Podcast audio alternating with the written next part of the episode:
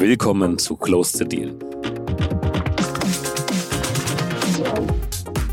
Heute spreche ich mit einer sehr schillernden Persönlichkeit im M&A-Markt, die in den letzten Jahren mit seinem Unternehmen sehr stark den Markt geprägt und auch beeinflusst hat.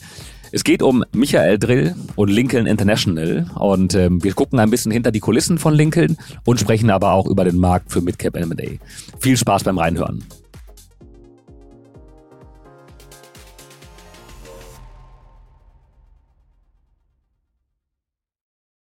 Herzlich willkommen zur 49. Episode von Close to Deal. Wie ihr wisst, spreche ich jeden Freitag mit Persönlichkeiten aus dem MA und Finance Kosmos und wir diskutieren das aktuelle Marktgeschehen, Trends und Wege, um sich erfolgreich aufzustellen. Lincoln International hat sich in den letzten 18 Jahren einen sehr, sehr starken Namen in der MA-Bubble gemacht und ist dabei auch ein sehr, sehr polarisierender Player im Markt. Als sie im Jahr 2006 im deutschen Markt gestartet sind, mussten sie noch jeden Small Cap Deal annehmen, in Anführungszeichen, um zu überleben. Ähm, das sieht heute gänzlich anders aus. Geblieben ist in vielen Köpfen aber noch das Image, ähm, das damals auch mal öffentlich so gesagt wurde, ich verkaufe jedes Unternehmen. Ähm, und das ist in vielen Köpfen so hängen geblieben. Wie viel Wahrheit steckt da heute im Jahr 2024 noch dahinter? Ähm, wie setzt man sich in, diesem harten Wettbewerbsumfeld durch und ähm, arbeitet sich eben von den kleinen Small-Cap-Transaktionen hoch ähm, in die großen Investmentbanking-Regionen? Ähm, welche Konkurrenz oder in Anführungszeichen Alternativen ähm, gibt es zu Lincoln ähm, im Markt und äh, oder führt im Midcap-Segment mittlerweile kein Weg mehr an Lincoln vorbei? All das wollen wir heute diskutieren. Ich freue mich sehr, all diese spannenden Themenfelder und Fragen heute mit Dr. Michael Drill, Head of Germany von Lincoln International, zu diskutieren. Herzlich willkommen zu Close the Deal, lieber Michael.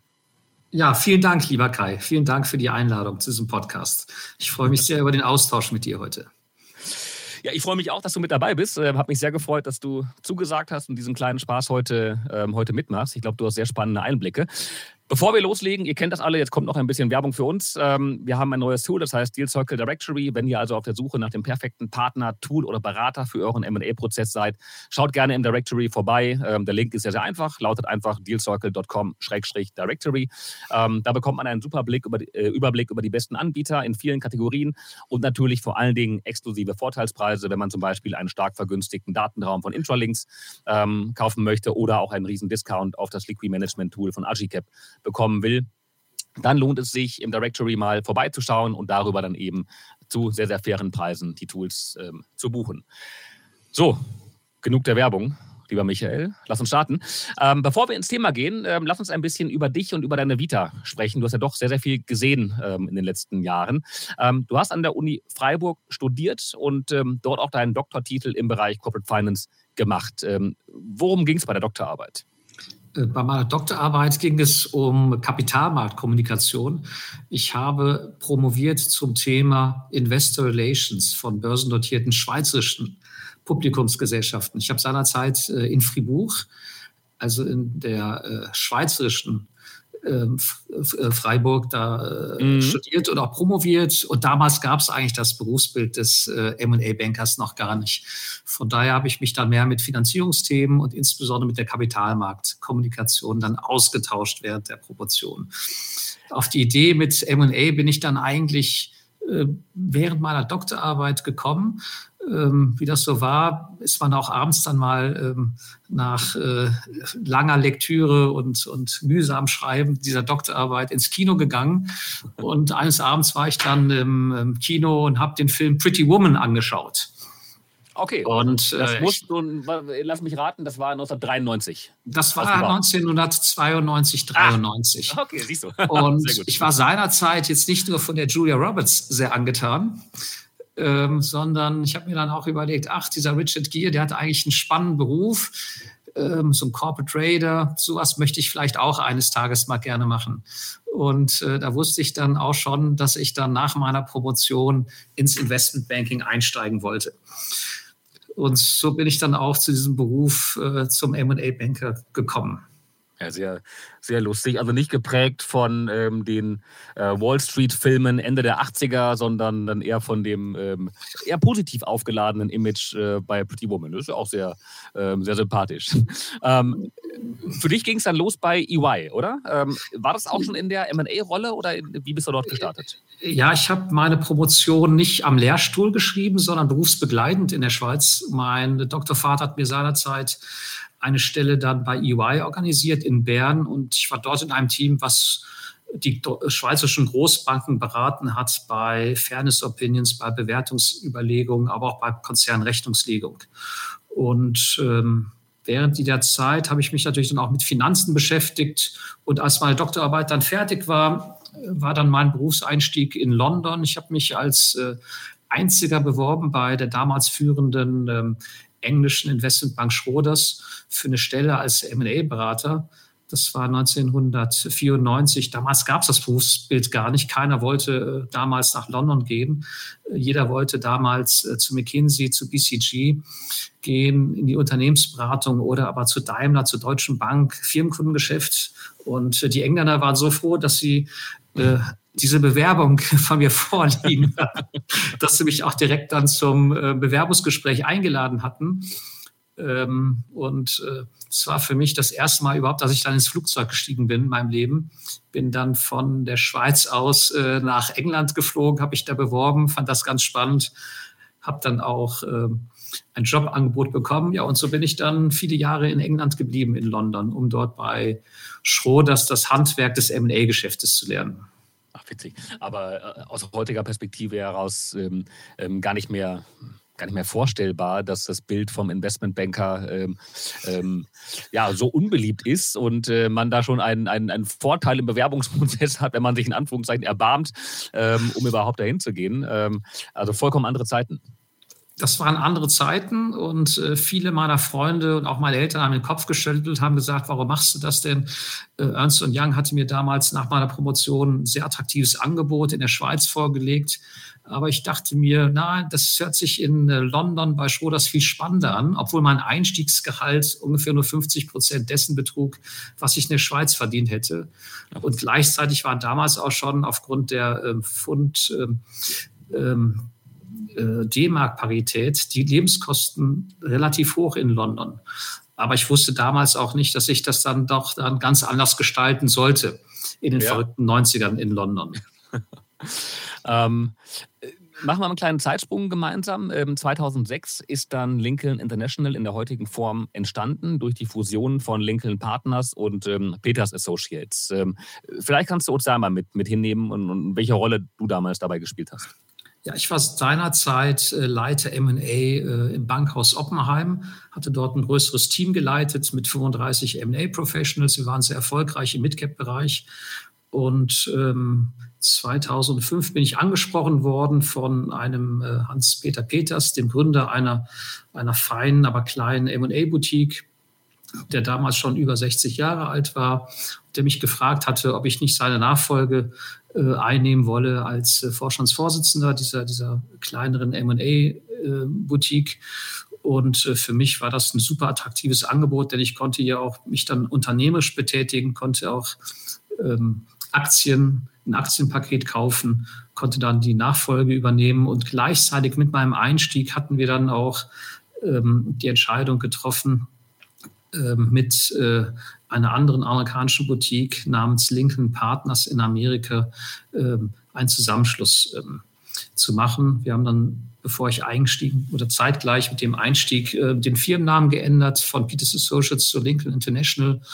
Und von dort aus dann 2006 fing dann die Reise an von Lincoln in Deutschland. Wir waren damals äh, 15 Professionals, waren eine kleine Boutique einen starken Fokus auf äh, Buy-Sides, auf, auf Corporate Divestitures. Wir haben da seinerzeit für viele MDAX-Unternehmen kleinere Tochtergesellschaften verkauft. Und dann ab 2006 ging es dann los. Wir haben uns dann mehr fokussiert auf reines Sell-Side-Geschäft, auf Sell-Side für Private Equity. Und in den letzten ähm, 18 Jahren, das sind jetzt mittlerweile genau 18 Jahre her, haben wir es doch geschafft, die Präsenz in Deutschland, unsere Marktanteile doch signifikant auszubauen. Das Gefühl habe ich auch. Und das ist äh, sogar noch äh, etwas Understatement in deiner Aussage.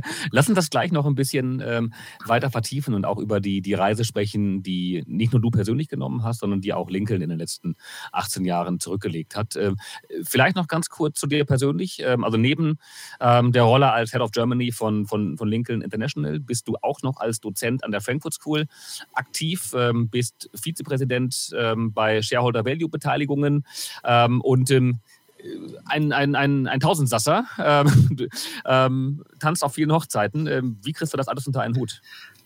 Äh, ach, ähm, es ist in der Tat so, dass ich äh, Lehrbeauftragter bin an der ähm, Frankfurt School of Finance, aber auch an der Uni in Mainz. Ähm, bin auch in einigen Aufsichtsräten in der Tat tätig.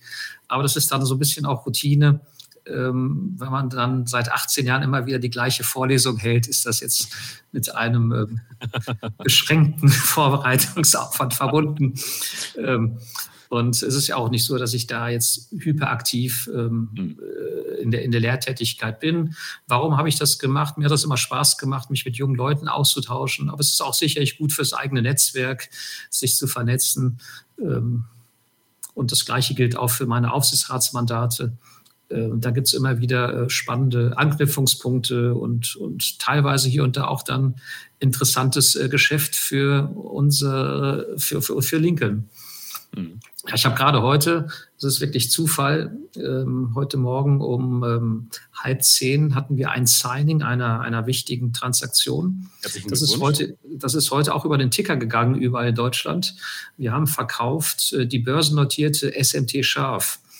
Das ist ein Unternehmen, welches im Bereich Bergbau aktiv ist. Und wir haben das Unternehmen jetzt nach über zwei Jahren endlich erfolgreich verkauft an äh, einen chinesischen Großkonzern, an Yuankong Energy. Das ist äh, das 77 größte Unternehmen der Welt. Wow. nach Umsatz. Und ähm, das ist zum Beispiel ein Mandat, ähm, was auch über meine Aufsichtsratstätigkeiten dann, dann an mich herangetragen worden ist. Also lass uns darüber auch gleich zum, ähm, zum späteren Zeitpunkt nochmal sprechen, äh, weil vor allen Dingen, wenn du sagst, es hat zwei Jahre lang gedauert, auch das ist ja ein bisschen sinnbildlich dafür, ähm, welche Herausforderungen im, im Markt vielleicht gerade bestehen. Ähm, aber erstmal an der Stelle nochmal herzlichen Glückwunsch ähm, äh, zu der spannenden Transaktion. Ja, ich ähm, freue mich auch, aber Champagner dürfen wir noch nicht trinken. Nee, äh, wir haben ja nur gesigned. Ja, okay, Und wir okay, können ja okay. nachher nochmal Closing ist was anderes. Das wird noch zwei, drei Monate dauern, bis wir Genehmigungen haben, nicht nur ja. in Deutschland von Investitionskontrolle, sondern gerade auch in China. Und das Problem, was wir hier bei dieser Transaktion hatten, war, dass das dass, das, dass die SMT Scharf starke Aktivitäten in Russland hat. Mhm. Und dass Russland einen großen Beitrag zum Umsatz und zum Ergebnis beisteuert. Okay. Und ähm, das waren auch gewisse Herausforderungen. Und ähm, äh, seht ihr Risiken jetzt ähm, für, die, für die Closing Conditions durch die äh, Fusionskontrolle? Das sehen wir keine Risiken, nein. Nee. Nein, ich glaube, das Unternehmen ist äh, aus Sicht der deutschen Volkswirtschaft jetzt nicht ganz so entscheidend ähm, für die Sicherstellung äh, unserer Infrastruktur. Von daher gehe ich davon aus, dass wir hier ein Closing sehen werden. Aber wir müssen uns gedulden, bevor die Champagnerkorken dann fliegen. Ja. Ja. Und, und, dennoch ist ja das Signing schon immer ein, ein, ein, großer Meilenstein, auf den man, auf den man hinarbeitet. Also ja, die, Daumen, die, Daumen, die Daumen sind gedrückt. Ähm, bei all dem, was du bereits erlebt hast und bei den Erfahrungen, die du gesammelt hast, gibt es noch einen großen beruflichen Traum, den du dir erfüllen möchtest, ähm, wo du sagst, komm, das ist das Ziel, da geht die Reise nochmal hin? Also beruflich. Ähm, Oder auch gerne privat. Für mich, für mich nicht. Pri privat auch nicht. Privat bin ich glücklich. Ich habe tatsächlich dann äh, nicht nur äh, meinen Traumberuf ergriffen, sondern tatsächlich auch eine Julia geheiratet. und bin da sehr glücklich. Ähm, also mein Traum ist sicherlich, dass, äh, dass Lincoln weiter wächst. Ähm, das ist so mein beruflicher Traum, mein Wunsch, dass ich äh, dass ich äh, Lincoln International die nächsten Jahre, Jahrzehnte weiter, in welcher Form auch immer, begleiten kann und äh, dass das Unternehmen, was mittlerweile jetzt über 1000 Mitarbeiter hat, noch weiter wachsen wird. Ja, also das ist schon eine, sehr beeindruckende Größe. Ähm, lass uns ein bisschen über Lincoln sprechen. Im, ähm, Im, Vorgespräch hast du erwähnt, dass gerade die Anfangsjahre nicht immer ganz einfach waren und ihr äh, mehr oder weniger jeden Deal annehmen musstet, ähm, um erstmal das Geschäft aufzubauen. Ähm, wie war das ähm, vor, vor 18 Jahren, als es losging? Also vor 18 Jahren ähm, war der Wettbewerb natürlich auch damals schon stark ausgeprägt. Der war ein bisschen anders. Äh, wir hatten damals die etablierten deutschen Banken, Großbanken, die, sich stark in diesem Geschäft getummelt hatten, äh, viele Privatbanken, aber auch andere Boutiquen, äh, die uns das Leben schwer gemacht haben. Und als Lincoln mussten wir sage ich mal, den Brand erstmal dann aufbauen. Und ähm, da wir rein unternehmerisch geprägt waren, mussten wir natürlich auch dann liquiditätsschonend vorgehen und, und, und haben uns, sag ich mal, ähm, ein Image aufgebaut bei den Finanzinvestoren, indem wir zunächst mal vor, vor 16, 17 Jahren auch mal kleinere Unternehmen verkauft haben, um so an Repeat Business ranzukommen. Das Wichtigste in unserem Geschäft ist, ähm, dass man nicht nur einmal Kunden hat, sondern dass man es schafft, ähm, für gewisse Kunden alle Jahre wieder mal Deals zu machen. Und ich glaube, das ist uns ganz gut gelungen. Ganz gut gelungen, nicht nur bei äh, großen Corporates wie etwa Deutsche Bahn, wo mein, mein Kollege, der Fritz Bieselt, ähm, immer wieder Neugeschäft generiert hat, ähm, sondern auch bei Finanzinvestoren. Dieses Repeat mhm. Business ist für uns immer wichtig gewesen und das haben wir, glaube ich, ganz gut geschafft und aufgebaut. Mhm. Und so ist es dann von Jahr zu Jahr besser geworden. Und wir sind natürlich auch mit unseren Kunden und mit äh, unseren Transaktionen gewachsen. Wir beraten ja nicht nur bei Primaries, sondern auch bei Secondaries, Tertiaries. Ja. Das heißt, wenn wir einmal ein Unternehmen verkaufen an einen Finanzinvestor, sind wir natürlich gut positioniert, das gleiche Unternehmen in drei, vier Jahren wieder zu verkaufen, in der Hoffnung, dass bis dahin das EBTA sich da auch verdoppelt hat. Ja. Wenn ich mich richtig erinnere ähm, an meine PE-Zeit ähm, und vor allen Dingen mein, mein Einstieg in, in, in, ins PE, ähm, was so vor 12, 13 Jahren in der Größenordnung war. Ähm, damals ähm, war das Lincoln-Image, ähm, ähm, ihr steht oder ihr standet damals für die Industrialisierung vom MA-Prozess. Das war zumindest das Bild, das mir damals verkörpert wurde ich weiß gar nicht, ob der Satz damals von dir kam oder von Fritz Bieselt. Ähm, ganz egal, welches Unternehmen, wir verkaufen jedes Unternehmen, egal ob Bäckerei oder, oder, oder Maschinenbauer. Ähm, ähm, und ähm, glaube, das hoffentlich richtig in Erinnerung zu haben, dass ihr damals auch mit relativ ähm, aggressiven Preisen ähm, ähm, auf der Sales-Side in den Markt gegangen seid. Das war zumindest das Image, das damals im Markt ähm, bestand, ähm, dass äh, Lincoln jedes Unternehmen verkauft bekommt, da aggressiv reingeht und äh, äh, mit einer sehr hohen Closing Rate ähm, zu teilweise günstigen Honoraren äh, die Deals durchbekommt. War das damals so oder ist das ähm, Image also A überholt und B gar nicht zutreffend? Ähm, also erstmal finde ich, ähm, also es sind ja natürlich verschiedene Aspekte, die du angesprochen hast. Ich fange vielleicht mal beim Thema Honorarpreisgefüge äh, an. Also wir als Lincoln sind nicht dafür bekannt, dass wir der heilige Samariterbund sind. Ja, äh, wir haben jetzt keinen Sugar Daddy, der uns finanziert, sondern äh, wir sind ähm, eine Partnerschaft. Wir müssen uns selber finanzieren. Wir sind ehrgeizig und wir wollen natürlich ähm, auch äh, gute Honorare durchsetzen. Und das gelingt uns heute, genauso wie das unseren Wettbewerbern auch gelingt. Für eine gute Dienstleistung sind unsere Kunden, gerade wenn sie sophisticated sind, und hier spreche ich von Großkonzernen und von Finanzinvestoren, mehr als bereit, uns auch bei einer guten Leistung gut zu bezahlen. Es ist in der Tat so, dass wir vielleicht vor 16, 17 Jahren auch mal kleinere Deals angenommen haben und hier oder da äh, vielleicht ähm, auch dann mal ein Honorar akzeptiert haben, was uns unsere Kunden aufgedrückt haben, mhm. um, sage ich mal, auch die Auslastung dann der Firma dann sicherzustellen. Ähm, das ist natürlich ähm, einfacher, wenn man eine Tochtergesellschaft einer Landesbank ist und dort auch M&A-Beratung ergreift. Da hat man weniger, sage ich mal, Sorgen am Jahresende, mhm. wie die Liquidität aussieht. Mhm. Ähm, aber äh, ich glaube, dass wir heutzutage ähm, beim Preisgefüge äh, ähnlich agieren wie unsere wesentlichen Wettbewerber. Und äh, die Erfahrung zeigt immer wieder, dass man Mandate nicht über ähm, vermeintlich günstige Honorare äh, bekommt. Ja. ja.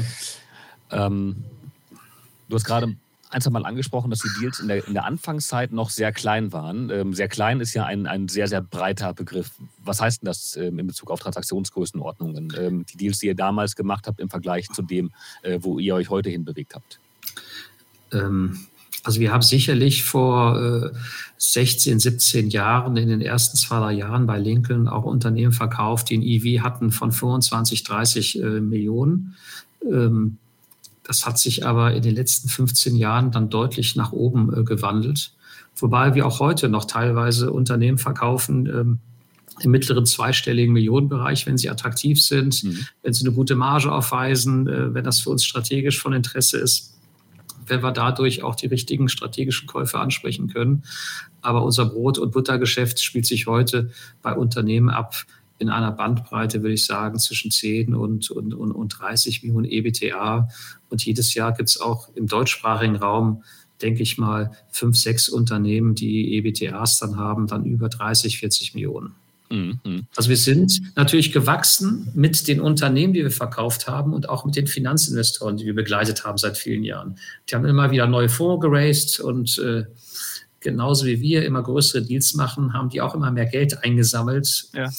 Und äh, haben natürlich eine, durch, eine höhere durchschnittliche äh, Equity-Ticket-Größe, die es dann anzulegen gilt.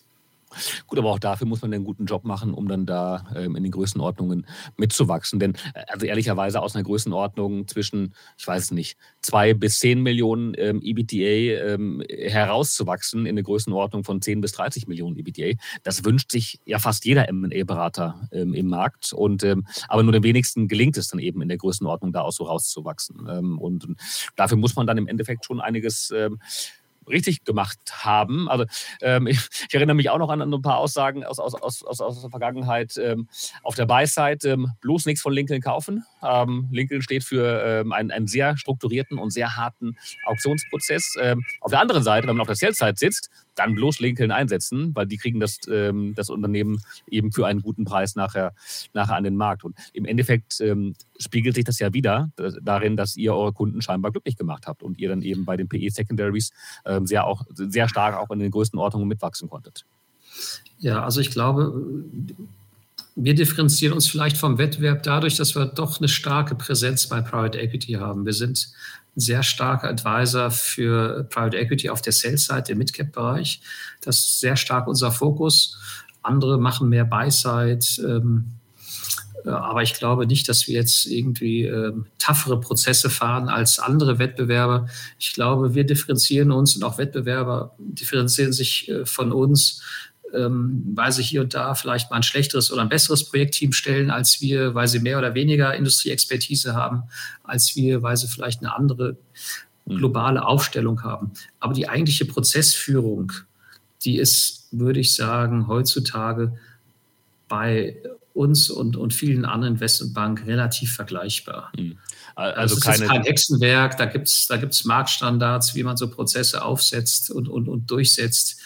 Und natürlich gibt es hier und da immer den besonders aggressiven Projektleiter und einer, der vielleicht äh, etwas anders agiert. Aber ich glaube nicht, dass es da große Unterschiede gibt zwischen uns und ähm, einer Holding Loki oder, ja. oder Rothschild oder Sassar. Ich glaube, alle diese Häuser setzen diese Prozesse vergleichbar auf. Ja, also, also keine zwei parallelen Notartermine und dann nochmal ähm, früh am Morgen der Anruf und äh, nochmal äh, noch einen Schnaps beim Preis obendrauf und wenn nicht, wird der, Notar, der Notartermin gecancelt. Äh. Doch, das wünscht sich natürlich jeder, jeder MA-Berater. Aber von, ich habe in den letzten ähm, 18 Jahren bei Lincoln wahrscheinlich so 60, 70, 80, ich würde mal sagen, 80 Sales hat erfolgreich abgeschlossen ähm, Situationen, wo man da ganz zum Schluss mehrere bindende Angebote bekommt, wo man von einem Notarzimmer ins andere laufen kann, die sind eher selten.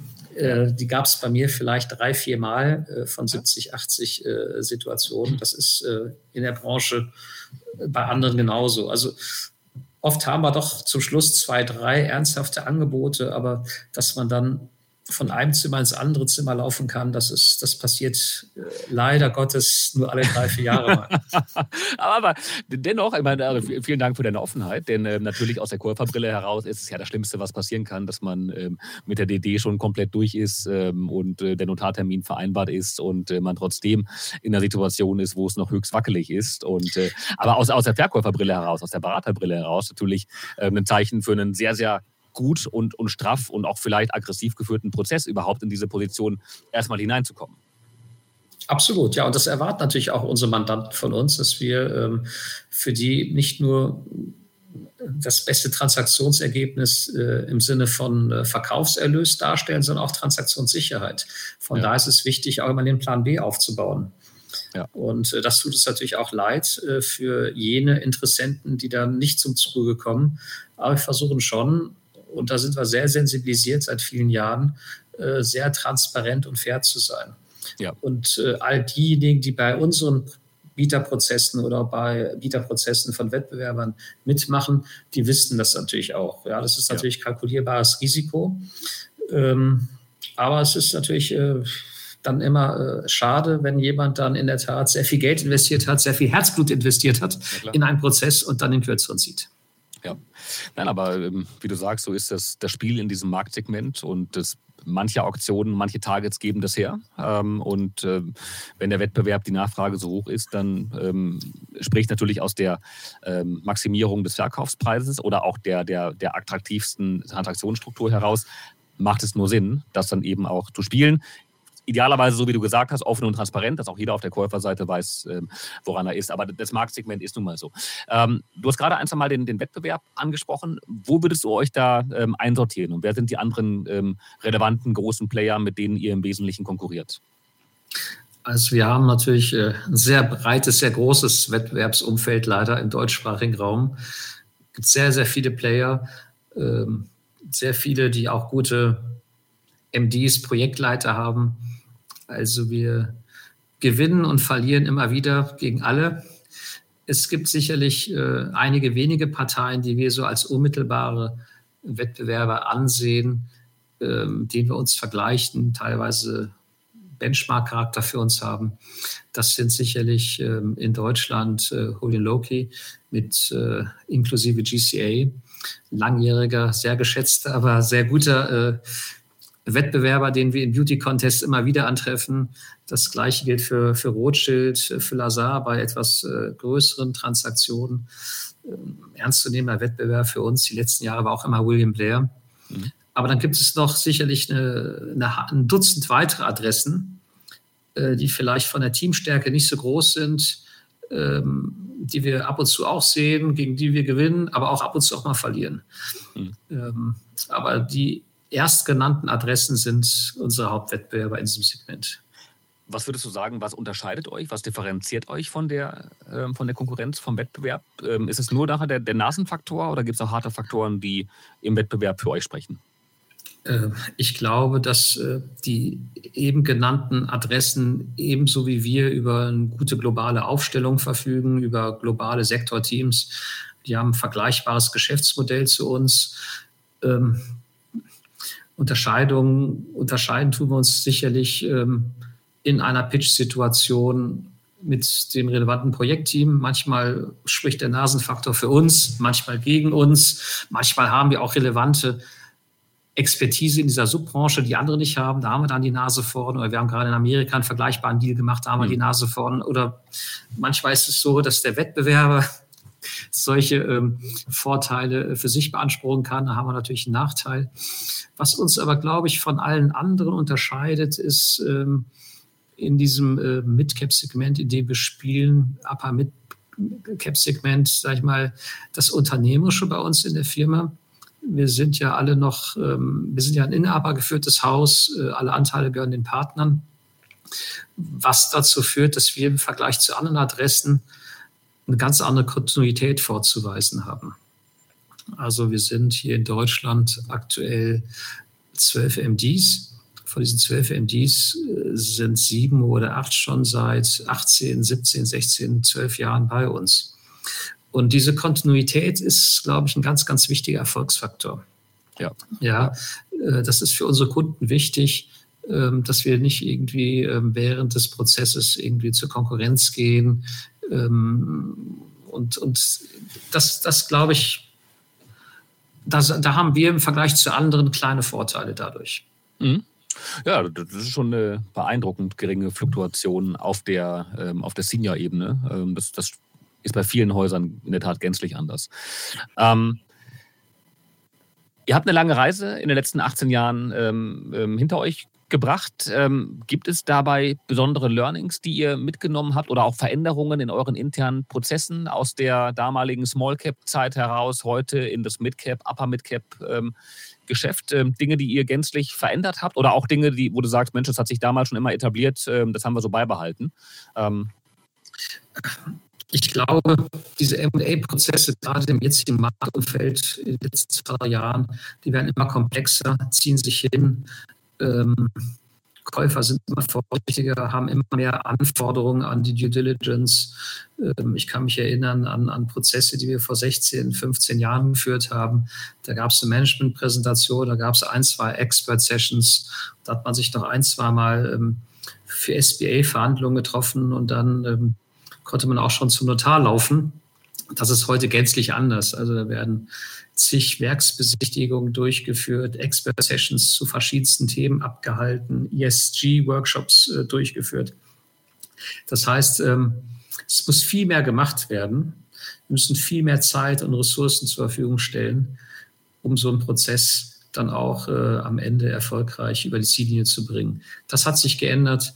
Ähm, für uns ähm, ist das Thema globale Industrieexpertise zunehmend von Bedeutung geworden, was dazu geführt hat, dass wir uns auch hier in Deutschland jetzt neu nach Industriegruppen auf europäischer Ebene und auch auf globaler Ebene aufgestellt haben.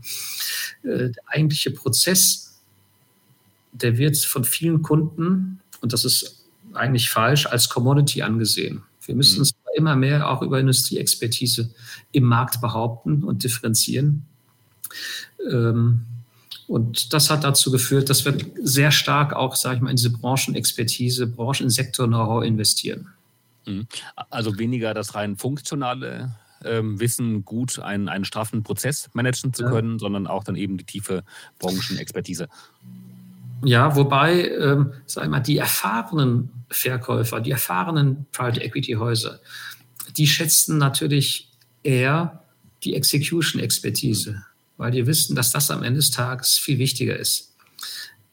Corporate-Kunden, Mittelstandskunden, weniger erfahrene Verkäufer setzen hingegen mehr auf Sektorexpertise. Ich glaube, am Ende des Tages ist beides genauso wichtig. Ja. ja. Aber der Trend geht her hin zu, zu, zu Sektor-Know-how, denke ich. Sind es denn vor allen Dingen Pitch-Situationen, die ihr durchlaufen müsst, um, um Mandate zu gewinnen, oder ähm, ist das nur ein, ein kleiner Teil eurer Projekte? Äh, doch, also ich würde mal sagen, 80 oder 90 Prozent unserer äh, Sales-Side-Mandate äh, müssen wir über Beauty-Contests gewinnen. Okay, doch so Da treten wir in der Regel dann immer gegen weitere drei, vier Adressen an. Manchmal sind es ja. insgesamt nur drei. Wenn wir Glück haben, wenn wir Pech haben, werden insgesamt fünf eingeladen. Und ähm, da muss man aber die, die, die Moral in der Mannschaft dann schon hochhalten, ähm, weil ähm, wenn drei, vier, fünf eingeladen sind, kannst du dir die Erfolgsquoten, die Erfolgswahrscheinlichkeiten ausrechnen. Das ist richtig, ja. Das ist richtig. Und, und je attraktiver die Assets, je größer die Assets, desto härter der Wettbewerb. Ähm, aber ich denke, wir haben insgesamt eine ganz gute Hit-Ratio bei Beauty Contests, weil wir glaube ich, relativ viel Zeit investieren bei der Vorbereitung von solchen Beauty-Contests. Wir lassen dann die Kollegen teilweise aus Amerika einfliegen. Mhm. Äh, wir versuchen über unsere ähm, Datenbanken, Salesforce-Datenbanken, sagen wir, das ganze Industrie-Know, was wir haben weltweit, dann auch für diesen Pitch dann einzusetzen. Mhm. Aber ähm, es ist immer natürlich ein Kopf-an-Kopf-Rennen, wenn wir dagegen ähm, unsere Top 3, 4 Wettbewerbe antreten. Ja, die, die, sehen haben, genauso gut. Teams. Genau. Ja, die, die, sehen, die, haben, die haben auch gut aus und die sind genauso gut aussehend äh, wie wir. haben die gleichen schönen blauen Augen. genau. Da hilft ähm, es nicht, wenn wir da irgendwie unseren Sonntagsanzug anziehen. Ja. Alleine. Siehst du denn, Schade. Ähm, siehst du denn ähm, Unterschiede ähm, in Bezug auf die, die Motivation, in Anführungszeichen die Leidensfähigkeit äh, auch junger Mitarbeiter im Team ähm, innerhalb der letzten fünf bis zehn Jahre? Hat, hat sich was verändert ähm, in, in der, auch, auch in der Erwartungshaltung, äh, wenn man einen Job im Investmentbanking anfängt? Ähm, oder ist das noch genauso wie damals, ähm, wo jeder sein wollte wie Richard Gere und bereit war dafür, ähm, sehr, sehr vieles oder alles zu tun? Ja, ich glaube, also die jungen Leute bei uns sind genauso begeisterungsfähig wie vor 15 Jahren, sind genauso ehrgeizig und haben genauso viel Spaß. Ich glaube, sie haben halt heutzutage mehr Optionen, mehr Möglichkeiten und legen mehr Wert noch auf Work-Life-Balance, haben aber heute auch ganz andere Möglichkeiten mit Homeoffice. Ähm, ähm, die jungen Leute bei uns ähm, haben mehr Möglichkeit, auch Interaktion mit den Kunden zu, zu haben, wie das vielleicht vor zehn Jahren war, weil wir haben halt eine Fülle an Interaktionen. Äh, ja. Ständig gibt es Videocalls, ähm, wo junge Leute mit eingebunden sind. Die können dann auch verfolgen, wie die Seniors dann mit, äh, mit Käufern umgehen, mit Kunden schwierige Gespräche führen. Ähm, das ist sicherlich sehr spannend für junge Leute. Diese Videocalls erlauben es ihnen, ähm, frühzeitig in der Karriere sehr viel von Älteren im Dies abzuschauen. Das ja. war äh, in, in der Zeit, als es noch keine Videocalls gibt, kaum möglich. Da gab es dann viele Meetings, äh, wo dann vielleicht nur der MD oder der VP teilgenommen hat, aber die Analysts und Associates waren dann äh, im Büro und haben Datenräume befüllt. Mhm. Das musste man sich erstmal damals verdienen, damit dabei zu sein. Ja, also das Berufsbild ist eigentlich so attraktiver geworden für die jungen Leute. Ähm, und äh, viele, sage ich mal, stupide Arbeiten sind heute auch obsolet geworden. Viele, viele Sachen wie Multiples, äh, äh, Company-Profile kann man heute sehr effizient erstellen. Wir haben ja auch laufend bei uns ähm, ja, knappes Dutzend Praktikanten in, in, Frankfurt beschäftigt, die dann auch unsere Analysten Associates hier unter, mhm. mhm. bei Informationsbereitstellung unterstützen. Also der Tagesablauf und der Jobprofil für die jungen Kollegen ist eigentlich ein Tick spannender geworden im Vergleich, mhm. zu, im Vergleich zu vor zehn Jahren, denke ich mal wenn, wenn du sagst, die, ähm, die Bewertungen und auch die, ähm, die, die, die Company Profiles können heute deutlich effizienter erstellt werden. Nutzt ihr da besondere Tools für, ähm, um, für, für, für den Research-Prozess oder gibt es da Automationslösungen, um, um dann Effizienz zu steigern? Also wir, wir, nutzen natürlich alle Datenbanken, Bloomberg und, und, und was es alles gibt. Aber es ist jetzt nicht so, dass das automatisiert wird. Ich glaube, jede, jede, jede Bewertungsanalyse erfordert schon nochmal ähm, situationsspezifisches Vorgehen, ähm, auch nochmal eine Analyse, wie, wie, sehen die G&Vs der Wettbewerber, die, die jetzt da analysiert werden, tatsächlich aus. Also wir sagen unseren jungen Kollegen immer selber nochmal nachgucken, nachrechnen, plausibilisieren, ist wichtiger als irgendwelche Zahlen blind übernehmen. Ja, ja. Ähm, Du, die Zeit schreitet voran. Lass uns noch mal ein bisschen über den Markt als solchen Gerne. sprechen. Und ähm, im Small Cap Markt, in dem ihr gestartet sind, da nehme ich es weiterhin so wahr, dass da die meisten Ampeln auf grün sind. Zumindest, ähm, wenn ich mir die Anzahl der Mandate anschaue, die im Markt sind und ähm, die Arbeitstätigkeit der, der meisten Beratungshäuser. Ähm, also da gibt es nur ganz wenige, die sich langweilen. Ähm, alle sind ein bisschen genervt davon, dass die Deals ewig brauchen, bis sie abgeschlossen werden. Ähm, aber erstmal gibt es sehr viele ähm, Opportunitäten, die überhaupt im Markt sind im Mid-Cap und auch im Large-Cap-Segment war das in den letzten ein, zwei Jahren anders. Ähm, da war deutlich weniger los. Ähm, aber gerade letzte Woche hatte ich ja deinen Kollegen Ralf Mittler von der Deutschen Bank ähm, ähm, ähm hier mit im Podcast. Ähm, und der hat eigentlich ein recht positives Bild für den Midcap-Markt gegeben. was ist deine, deine, deine Sicht auf den Markt? Wo geht die Reise hin im Midcap-Segment in 2024? Also grundsätzlich bin ich positiv eingestimmt, wenngleich äh, die Rahmenbedingungen aktuell noch nicht ganz so rosig sind. Aber ich denke, der Markt wird sich, ähm, wird sich verbessern in den nächsten kommenden Monaten. Ähm, das Umfeld wird sich etwas verbessern und es wird ja einen richtigen Dealstau auch geben, der aufgelöst mhm. werden muss. Vor allem also auf der PE-Seite nehme ich an. Ne? Ja, auf der PE-Seite komme ich vielleicht gleich drauf zu sprechen. Ja, ja, ja. Ich glaube, in 2024 werden wir Deal-Aktivität sehen wie im vergangenen Jahr. Ähm, ja, wir kommen von einem niedrigen Niveau. Es ist jetzt aber nicht so, dass wir euphorisch jetzt hier ähm, eine hohe ähm, Erhöhung der Dealanzahl sehen werden. Deals sind nach wie vor schwer, das Finanzierungsumfeld ist nach wie vor herausfordernd. Also wir werden eine Seitwärtsbewegung haben in 24, aber danach denke ich in 25 fortfolgende müsste der Markt auch wieder sehr positiv aussehen. Wir haben Dealstau. Es gibt so viele ähm, Unternehmen, Portfoliounternehmen bei Private Equity, die, die dringend einen Exit benötigen. Ja, im Jahr schätzen wir ungefähr 250 relevante PE-Exits ja, für uns und für unsere Wettbewerbe. Mhm. Und ähm, in den letzten zwei Jahren von diesen rund 250 haben wir maximal nur 100 Deals gesehen. Das heißt, ja. wir haben Dealstau von über 500 äh, Portfolio. Ähm, Unternehmen, die in den nächsten 24 Monate in den Markt kommen müssen. Ja. Und da fehlt eigentlich dann auch die, ähm, die relevante ähm, Beratungskapazität im Markt. Ja. Und das stimmt uns eigentlich, eigentlich sehr, sehr positiv. Von daher ja. sind wir auch als Investmentbank eher interessiert, in 24 ähm, weiter auch Leute einzustellen. Ähm, wir haben ja gehört, dass der eine oder andere Wettbewerber ähm, sich von Leuten getrennt hat. Wir hatten letztes Jahr ein sehr gutes Jahr. Wir konnten in 23 in Deutschland im Vergleich zu 22 unseren Umsatz signifikant steigern. Und, und ähm, deshalb setzen wir weiterhin auch ab 25, 26 gehe ich vom Wachstum aus und setzen weiterhin auf Wachstum. Also das, das ist mal ein positives Bild. Ähm, aber ähm, du sagst, ähm, aktuell ist das Bild noch nicht ganz so rosig. Ähm, was bedrückt den Markt heute noch? Ja, ich glaube, äh, nach wie vor, äh, gerade hier in Deutschland, äh, gut, die Inflation geht zurück, aber wir haben nach wie vor hohe Zinsen, ähm, hohe Energiekosten. Äh, wir haben ähm, eine Rezession in Deutschland. Das Bruttosozialprodukt wächst ja leider nicht. Ähm, wir haben eine hohe Abhängigkeit von China, das hilft uns nicht. Wir haben, also wir haben eine ganze Fülle von Hiobsbotschaften, mhm. die insgesamt makroökonomisch äh, den Markt belasten. Auf der anderen Seite haben wir Käufer, die unbedingt nicht nur äh, organisch, sondern auch anorganisch wachsen wollen. Und wir haben Verkäufer, die ähm, sich unbedingt auch von Assets trennen möchten. Und es kommt zunehmend zu einer Angleichung der Kaufpreiserwartungen auf Käufer- und Verkäuferseite. Ich glaube, Verkäufer sind sich heute auch bewusst, dass die Zeiten der hohen Multiples etwa im Tech-Bereich auch vorbei sind.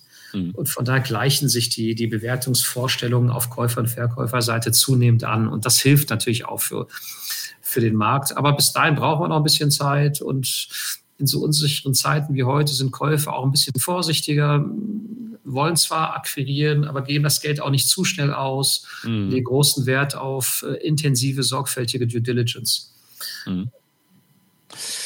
Aber dann ist es doch zu einem erheblichen Anteil auch einfach der Faktor Zeit, der dann ähm, für den Markt spricht. Denn viele von den Faktoren, die du gerade ähm, angesprochen hast, die werden sich hoffentlich im Laufe des Jahres auflösen. Und dennoch ist es ein Blick in die Glaskugel, ähm, was jetzt ähm, geopolitisch passiert und was daran angeschlossen konjunkturell in, in Deutschland passiert und was auch daran wiederum angeschlossen äh, mit dem Zinsniveau ähm, passiert. Also da ist ja nicht zwangsläufig ähm, das jetzt ähm, Gott gegeben, dass sich die Probleme im Laufe des Jahres auflösen. Aber ich verstehe dich so, dass ähm, die, ähm, die Akzeptanz dieser Rahmenbedingungen ähm, einfach zunimmt und ähm, die Erwartungshaltungen sich dementsprechend auch, auch angleichen. Plus mhm. natürlich, und das ist absolut nachvollziehbar, ähm, die Zeit insofern für den Markt äh, spricht auf der PE-Seite, dass die Exits nun mal irgendwann stattfinden müssen. Ich meine, so viele Continuation Funds können gar nicht gegründet werden, ähm, in die die ähm, Assets dann übergeben werden können und ja. irgendwann läuft es einfach zu stark gegen die IRA.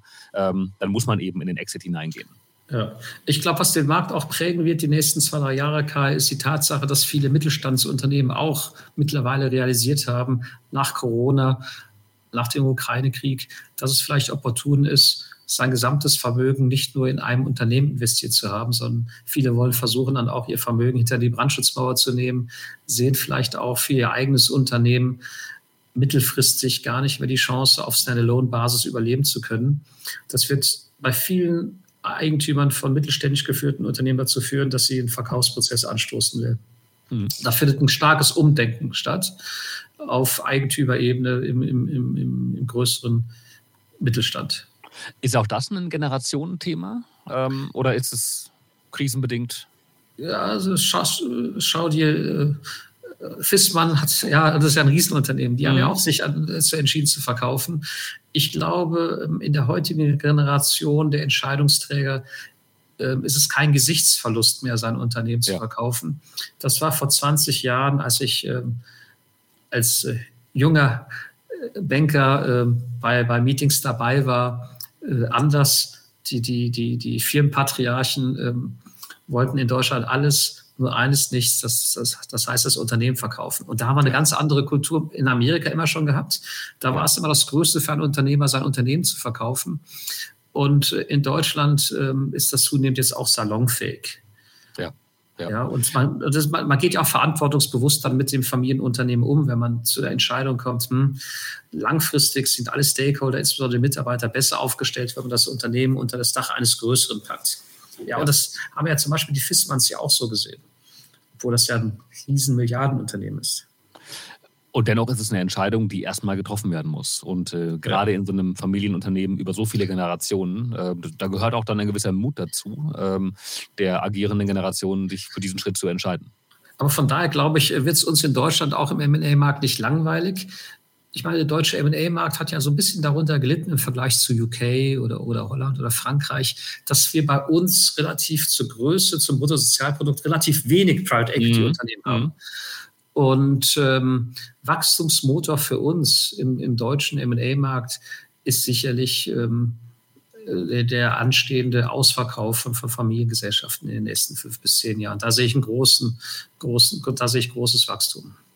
Und das ist natürlich ähm, gesellschaftlich ein, ein Thema, was dann, ich sehe es jetzt schon in den großen Wirtschaftsmedien ähm, als große Schlagzeile, äh, genauso wie du es formuliert hast, Ausverkauf der deutschen Familienunternehmen, ähm, als Schreckgespenst, ähm, was auf der anderen Seite ja gar nichts Negatives sein muss, ganz, ganz im Gegenteil, ähm, sondern auch einfach ein natürlicher Prozess sein kann und nicht zwangsläufig ist immer ähm, die nachfolgende Generation innerhalb der Familie der beste, passende nächste Gesellschafter. Und insofern glaube ich, ist es auch ganz, ganz gesund, dass da ein Umdenken stattfindet. Mhm. Ähm, eine allerletzte Frage, und die Zeit ist schon ein bisschen vorangeschritten, ähm, aber das wäre nochmal, da bin ich nochmal neugierig. Wir haben gerade über die Verkäuferseite gesprochen, über den Mittelstand, Familienunternehmen auf der, auf der Verkäuferseite. Äh, wie nimmst du deutsche Unternehmen auf der Käuferseite wahr im internationalen Markt? Also sind die deutschen Unternehmen ähm, aktiv? Ähm, sehen Sie deutschen Mittelständler ähm, Chancen darin, auch international Zukäufe zu machen, um sich weiterzuentwickeln? Sind Sie weiterhin eher zurückhaltend? Wie ist da dein Bild? Ja, also erfolgreiche größere Unternehmen, ja, die schauen natürlich Ausschau nach passenden Targets im Ausland und äh, allen voran suchen sie natürlich äh, in der größten, nach wie vor größten Volkswirtschaft der Welt, in Amerika, ist ja der attraktivste Markt äh, nach, äh, nach Targets deutsche Unternehmen haben sich halt vor 10, 20 Jahren schwer getan, in Amerika passende Tage zu finden, die man dann auch nachher gut integrieren kann und gut managen kann. Sind ja viele deutsche Großkonzerne, haben sich eine blutige Nase geholt und es passiert immer wieder. Beispiel jetzt ähm, Bayer Monsanto. Aber ich glaube, dass deutsche Unternehmen auch gelernt haben, mittlerweile gute Management-Teams haben, die auch in Amerika studiert haben, die dort auch vertraut sind mit der Kultur. Und ähm, wir sehen starkes Interesse von größeren deutschen Unternehmen nach wie vor in USA ähm, zu investieren, zu akquirieren. Und das wird sich sicherlich verschärfen mit einer America First Policy äh, des möglicherweise künftigen äh, Präsidenten. Das wird deutsche Unternehmen motivieren, nicht nur nach Amerika zu exportieren, sondern vor Ort auch mit eigenen Produktionskapazitäten äh, vor Ort dann zu verkaufen und, und zu produzieren. Mhm. Das sehe, ich, das sehe ich als starken Trend, dass die deutsche Wirtschaft sich verstärkt in Amerika einkaufen wird spannende Zeiten, die wir da vor uns haben. Ähm, aber durchaus ja sehr positive auch für den MA-Markt. Und ähm, ich glaube, dass äh, was in den letzten Gesprächen, die ich so führen durfte mit, mit erfahrenen ähm, Investmentbankern und MA-Beratern, ich glaube, was da unisono bei rumkam, war, dass äh, sich niemand dramatische Sorgen um den Markt macht, sondern alle sind bereit, die, die einmal hochzukrempeln und äh, glauben eher, dass da in 2024, spätestens in 2025 äh, der Markt weiter anziehen wird.